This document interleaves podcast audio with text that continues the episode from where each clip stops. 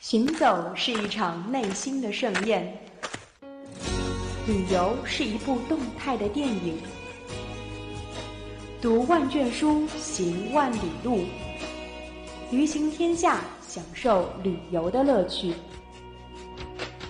阵阵晚风吹动着松涛。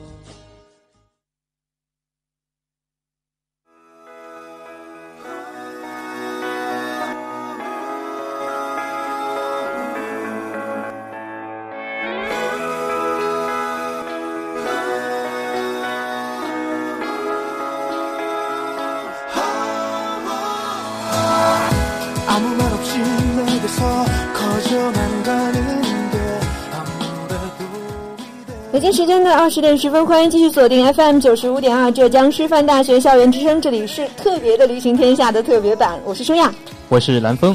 嗯，那么今天呢，也是我们第一次比较特别的一次节目吧，应该那么说，不再是舒亚对着一个嘉宾，而是我和蓝峰一起为你展现出一段旅程。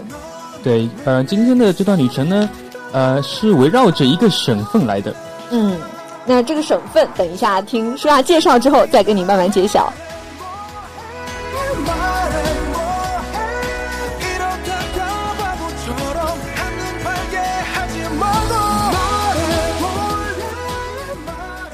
大漠孤烟直，长河落日圆。甘肃这一个东西蜿蜒一千六百多公里、纵横四十五点三七万平方公里的省份啊，包含着无数大自然的鬼斧神工。大漠山川中诞生的城市，总有一种吸引人的顽强生命力。在这里，看不到高楼大厦，却有海市蜃楼；看不到细腻的风光，却有豪迈的壮丽；看不到精致的美食，却能在粗犷中感受那一份美味。行走在山水之间，追怀上古岁月。那本期的旅行天下呢，就让我们换一种形式，真正体验一路向西，走向那丝路花语之甘肃。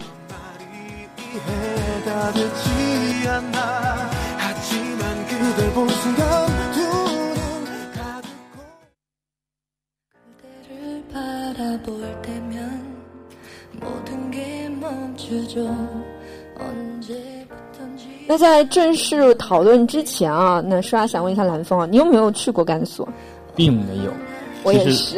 其实我连省都没出过几次。啊，对，那应就不管是有没有出过省吧，就是对甘肃这块地方应该有一个自己的了解、自己的印象在。嗯，我只知道甘肃是一个兵家长征之地，而且它应该是有非常深厚的历史文化吧，而且。那边的地形地貌跟我们南方肯定有非常大的区别，因为它是地处中国的西北边的。嗯，我们是东南，那边是西北的话，应该不管是呃人文风光还是地理风光，应该都会有很多不一样的感觉。对，无论是呃民俗上面还是等等的，都会有非常大的不同。嗯，也非常有有观赏点，应该说是对于我们南方的人来说。嗯，虽然现在呃科技在不断发达嘛，然后呃虽然还是觉得。除了一个飞机这样子的一个旅行方式，还是乘火车，虽然时间比较长，但是我还是觉得比较推荐这样一种方式，因为毕竟我们是在东南，那边又是在西北，如果是这么一个长的这样一个路途过去的话，应该会有一种不一样的感觉吧。呃，像我们这种中国这么大的话，它有很多的气候带吧。我知道的，我们是处于东南亚那个呃亚热带季风带，所以我觉得进去越靠大陆，它的。气象就会显得越加的不同，就沿路可以看到那种，像我们这里都是四季常青的那种树木，它会慢慢的就像那种，呃，秋秋冬天会落叶那种纷纷的那种样子。嗯，对。那么本期的旅行呢，就给大家，我跟蓝峰一起啊，给大家去安排一次这样的旅行，看一下，嗯，在我们这一次旅行的安排之下，会有怎么样不同的体验。好的。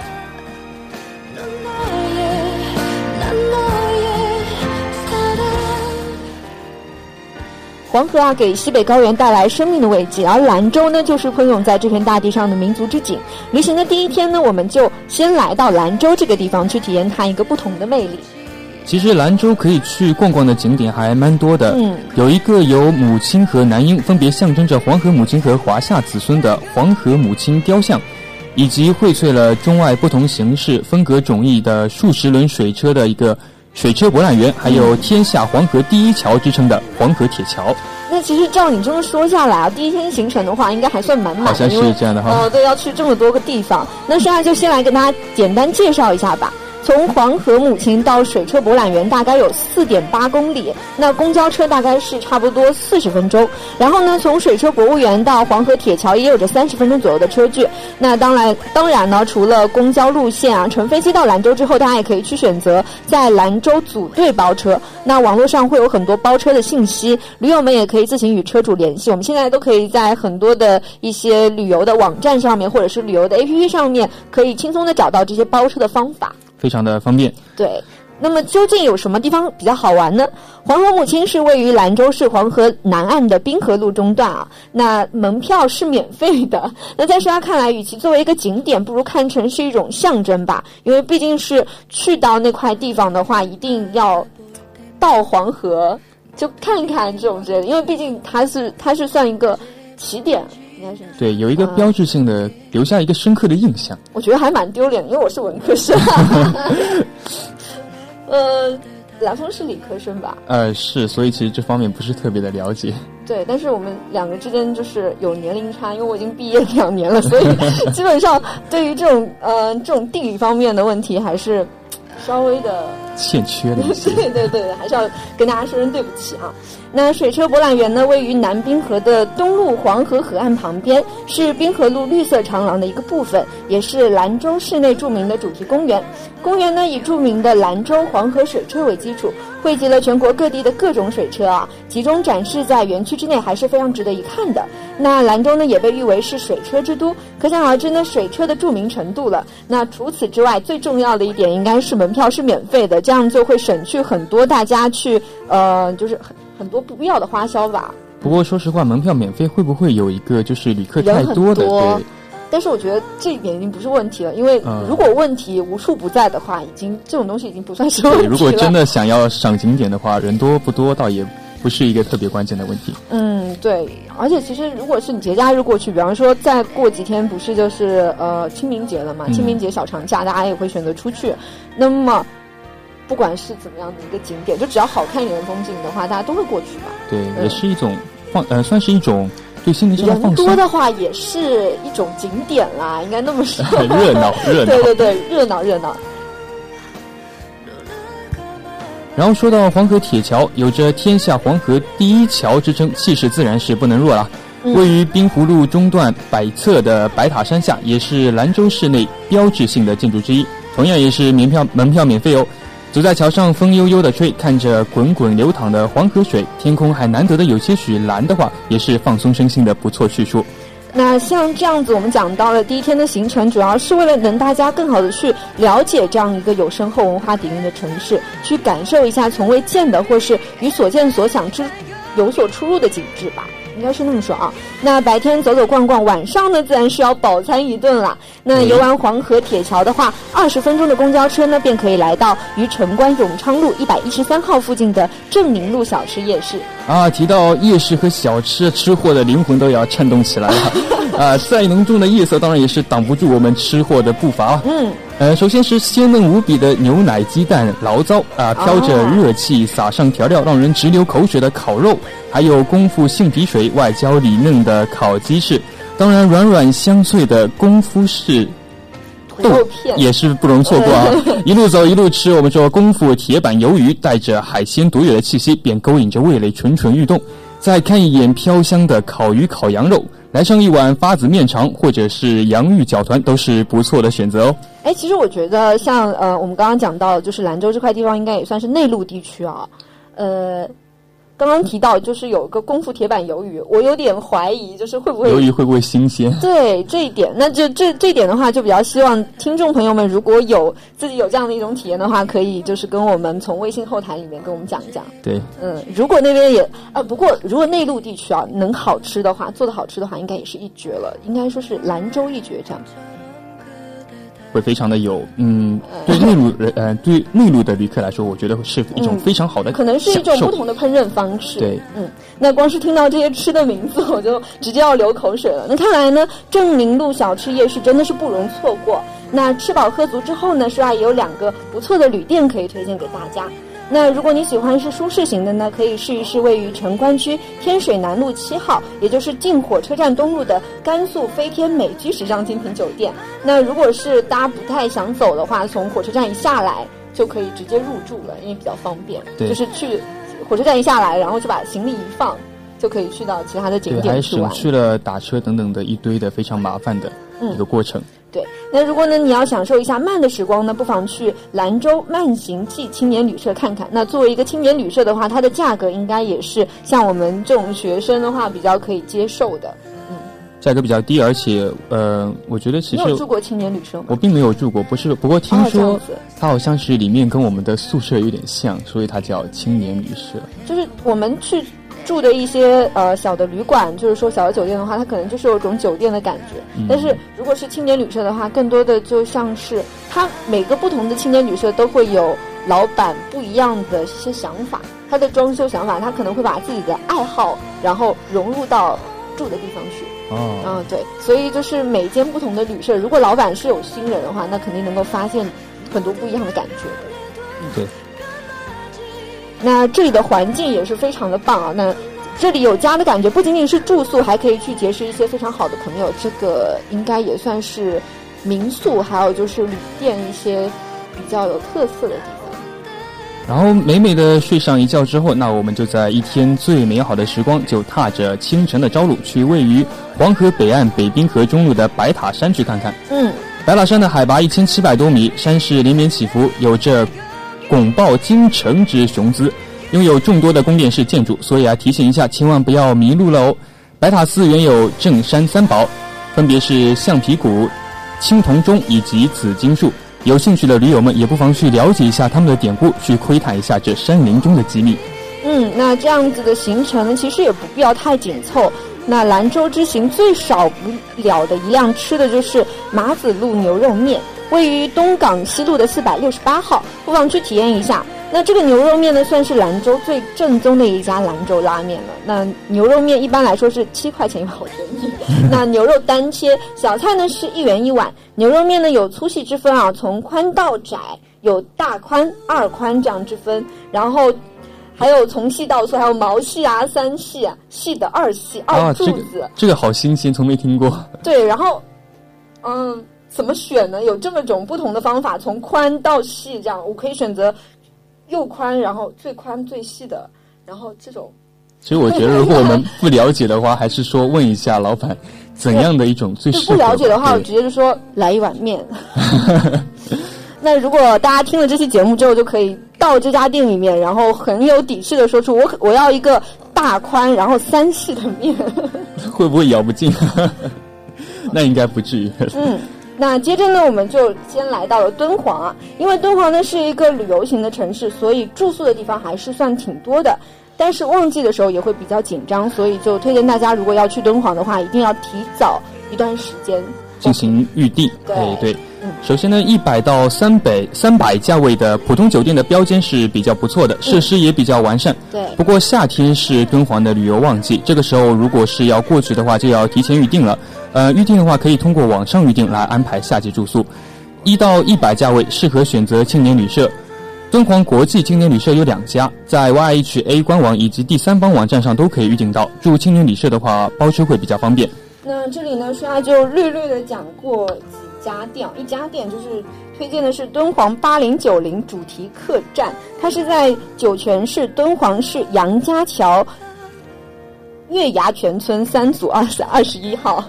那如果呃大家对这个客客栈的话比较有兴趣，可以就直接通过我们的微信平台跟我们问，然后我们到时候会把一个具体的呃地址发给你们。对，如果要体验一下敦煌文化的话，我觉得是必不可少的。嗯。而且这家酒店的环境很好，房间布局也很完美，服务人员也非常的周到热情，让人觉得啊无比的舒心。那么解决了住的问题，我们就先来看看游玩的景点。人为建造的敦煌影视城，如果想要去身临其境一下古装电视剧的拍摄地点，也是可以去看一看的。那这会儿是有门票了，门票大概是三十五块钱一个人，在河岸的悬崖峭壁上静静乘坐千年，伴着夕阳看黄黄黄沙的西迁佛洞啊，更像是一个小型的莫高窟。这个时候呢，门票就需要六十五块钱一个人，加在一起大概是一百块钱一个人。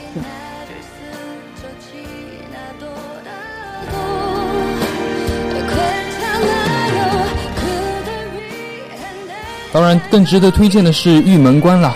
有句古诗，对，春风不度玉门关。呃，这句话不假。丝绸之路上的这座古老而又神秘的关隘啊，可以说是历尽了两千年的沧桑，仍是以雄姿屹立，放在那里啊，望呃站在那里，就向远处看，也是辽阔之景就收入眼帘，非常的震撼。嗯，门票是三十八块钱一个人，也可以说是买的十分有价值。那当然呢，提到敦煌最有名的还是莫高窟了。从市区到莫高窟可可以在公交车站上坐公交，八块钱一人啊。莫高窟的游玩时间没有限制，门票大概是有点略贵啊，两百一十五块钱一个人。推荐理由是被誉为二十一世二十世纪最有价值的文化发现，东方卢卢浮宫以非常精美的壁画和塑像闻名于世。这同样也是如果你到达了呃这个地方叫什么？敦煌。对，到敦煌的话，应该一定要去到这样子一个莫高窟吧？对，还有一个比较呃名字听起来非常的诡异的地方，是位于罗布荒原中的魔鬼域。嗯，啊，为什么叫魔鬼域呢？它是这样的，它的形成经历了大约七十万年到三十万年的岁月，当大风吹过的时候，会发出各种各样的怪叫声，所以就有了魔鬼域的称呼。嗯，这里看不见一草一木，到处都是黑色的。呃，石头或沙子，哎，对，黄色的粘土，呃，粘土雕像，一呃，在蓝色的天空下看起来非常的，也是非常的震撼，非常的漂亮，惟妙惟妙惟肖的。嗯，那我们暂时呢就已经结束了一个敦煌的旅程，在第二天也算是比较满的一次行程了吧，所以相对来讲的话，嗯，还是推荐大家如果要去到那么远的地方，同样。也要对自己身心方面啊，还有就是身体方面，一定要有一些好一点的准备。对，最好还是有一个非常妥善的安排，嗯最好不要太累，也不要什么都没看到。当然，如果你有足够的时间的话，可以就是慢慢的来，可以一天一个景点这样子。如果你还可以接受得了的话。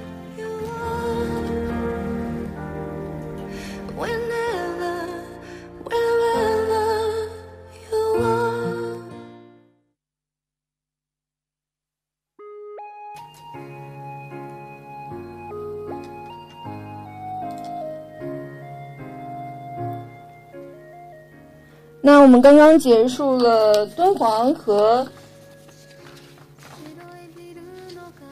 敦煌敦煌和呃兰州哦，对对对，兰州的行程之后呢，我们第三个地方要去到的是嘉峪关了。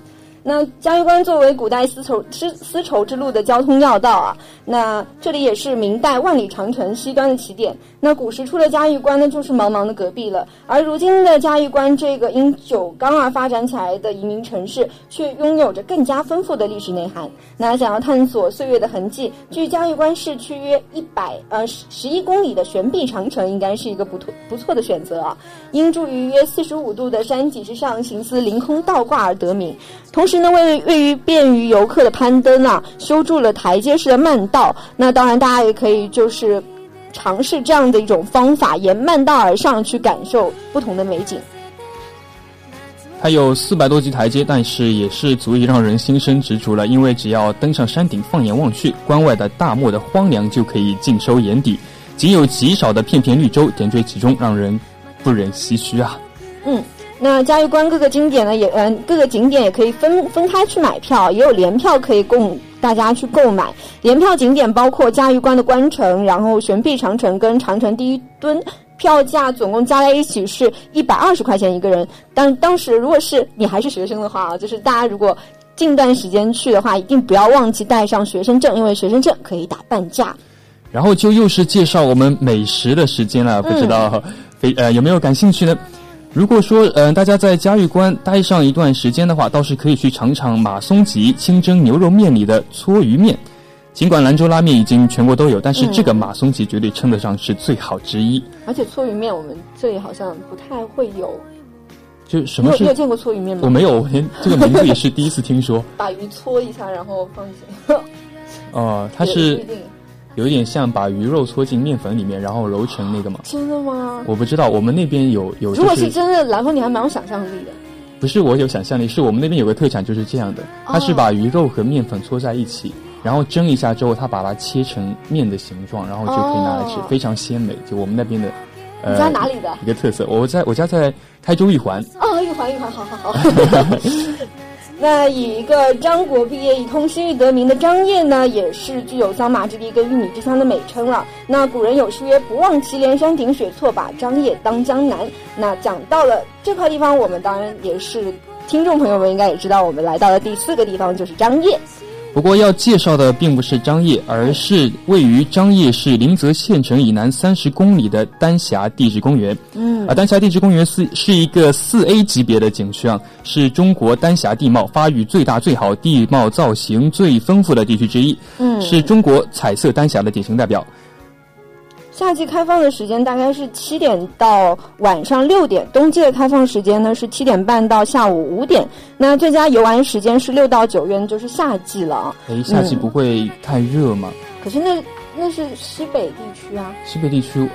不是有那种茫茫的沙漠，太阳在头顶上照，不会显得。但是它的纬度比较高啊。哦，所以它的气温。哦，这个时候我文科生的就是优势就已经上来了。可是我哦，那应该是我这边印象里面的一个问题了。嗯，那门票价格大概是四十块钱一个人，相对来讲也还是可以。回顾一下我们刚刚有讲到的几个景区，最贵的应该就是敦煌莫高窟那块地方，那块地方好像是两百多块钱。嗯哦，刷作为一个心算小王子，大概算了一下，总共如果大家如果想要把我们刚刚介绍到的一些地方的所有景点都走过去的话，大概门票价格会在三四百块钱，四百块钱左右。嗯嗯，可我觉得敦煌的价格高一点也是理所当然吧，因为对。这么多景点里面，好像就敦煌是听的最多的，我估计也是去的人也是最多的，也是必须打卡圣地，可以那么说，就是 你就算不是去看那个壁画的话，到到那边去啊，应该也算是人生当中趁那个壁画，特别是最近几年的话，壁画应该也算是比较危险吧，经常会有一些消亡吗？对对对，然后也可以值得去去一下，嗯。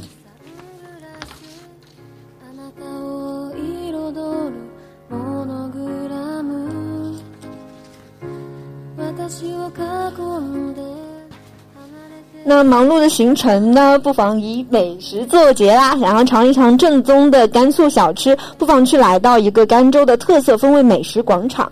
那在这个广场当中呢，有很多特色菜啊，比方说像灰豆汤、肉夹馍，然后炒波拉、搓鱼面啊，刚刚有讲过搓鱼面，对，然后凉皮儿，然后牛肉炒。牛肉小饭，然后白菜粉丝炒肉、卷子鸡啊、砂锅啊、东乡土豆片、酸汤肥牛、爆炒搓鱼。我觉得那个搓鱼可能它是一种品种，哎，是一种鱼的品种吗？啊，因为它爆炒。那也不一定啊，像我们的豆腐之类的都可以爆炒，那也是加工品。它可能是一个动词，有说不定啊。然后还有清炒油麦菜，油麦菜是当地的一个特色的。一种菜嘛，算了，我们两个都没有去过的人，就 没有必要在这边发挥想象力了。希望听众如果能去的话，还是要尽量联系我们一下。对对对对，尽量的去跟舒亚跟蓝峰讲一讲，到底这个呃爆炒搓鱼啊，跟那个清炒油麦菜到底是怎么样的一个味道。嗯，地址呢就是在甘州区的金麦步行街八号，也就是在河西大厦的东面。推荐的理由是由一家家的小馆子组成，虽然看起来不是很干净、很草根的感觉，但是由刷这么多年就是探寻美食经验来讲，越草根就是越平凡的店面，其实出的呃菜肴还有美食就是越越正宗越有味道。因为这些都是真正的劳动人民在，就是说民间就是哎对民间的一些对高手，就像他们的很多的一些像凉皮的那种，我记得我们这边并没有非常正规的。这种开的店面都是他们都是什么车子拉过来之类，但是我我尝了一下味道，感觉都很不错。嗯，相对来讲的话，应该还是蛮推荐的。就就算这块地方不是很好找，但是我觉得如果是吃的东西的话，当地人应该还是会蛮懂的，而且会更有地方特色一点。嗯，而且呃，东北东就是不是西北地区啊？西北地区的人民的话，相对来讲会比较就是。open 一点，对对对，呃，应 该是有这种方法说，就是也不是说就是比较对，是比较淳朴啦。就是我们到时候可以去问一下当地的人民，然后去看一下，哎，附近有什么东西好吃的。那个时候，当地人的口味的话，也会有一种不一样的感觉。对，也可以更加的切身的体会到他们那种生活方式跟我们这边的差异。嗯。